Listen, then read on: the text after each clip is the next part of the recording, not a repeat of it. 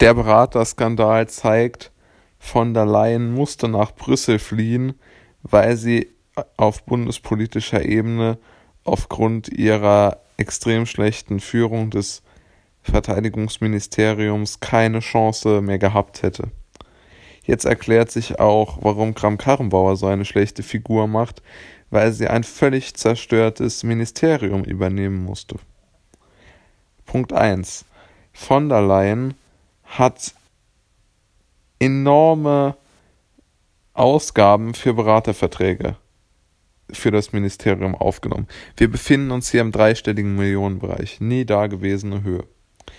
Ähm, es gibt sicherlich Gründe dafür, dass eine, ein Verteidigungsministerium Hilfe von auswärts braucht. Stelle ich nicht in Abrede, völlig okay. Aber wieso ist das jetzt so hoch geworden? Da kann man nur spekulieren bis jetzt.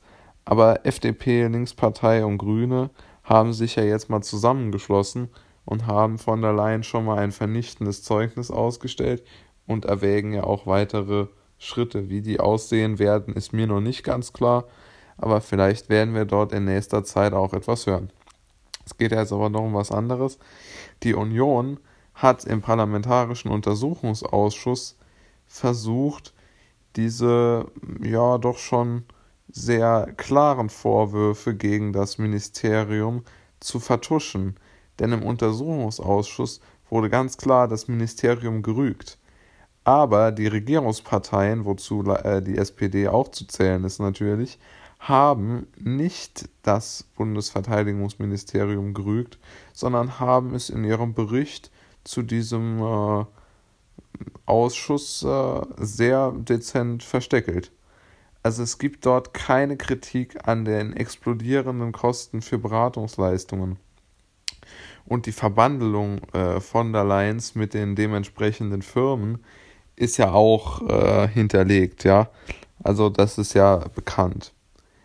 Ich denke aber, dass es auch noch größere Folgen haben wird, denn Gramm Karrenbauer hat sicherlich dieses Ministerium mit sehr viel Groll übernommen, weil ich schätze, dass es in diesem Ministerium durch das hineingestopfte Geld und durch die vielen Berater nahezu unmöglich ist, eine Veränderung in irgendeiner Art und Weise durchzuführen.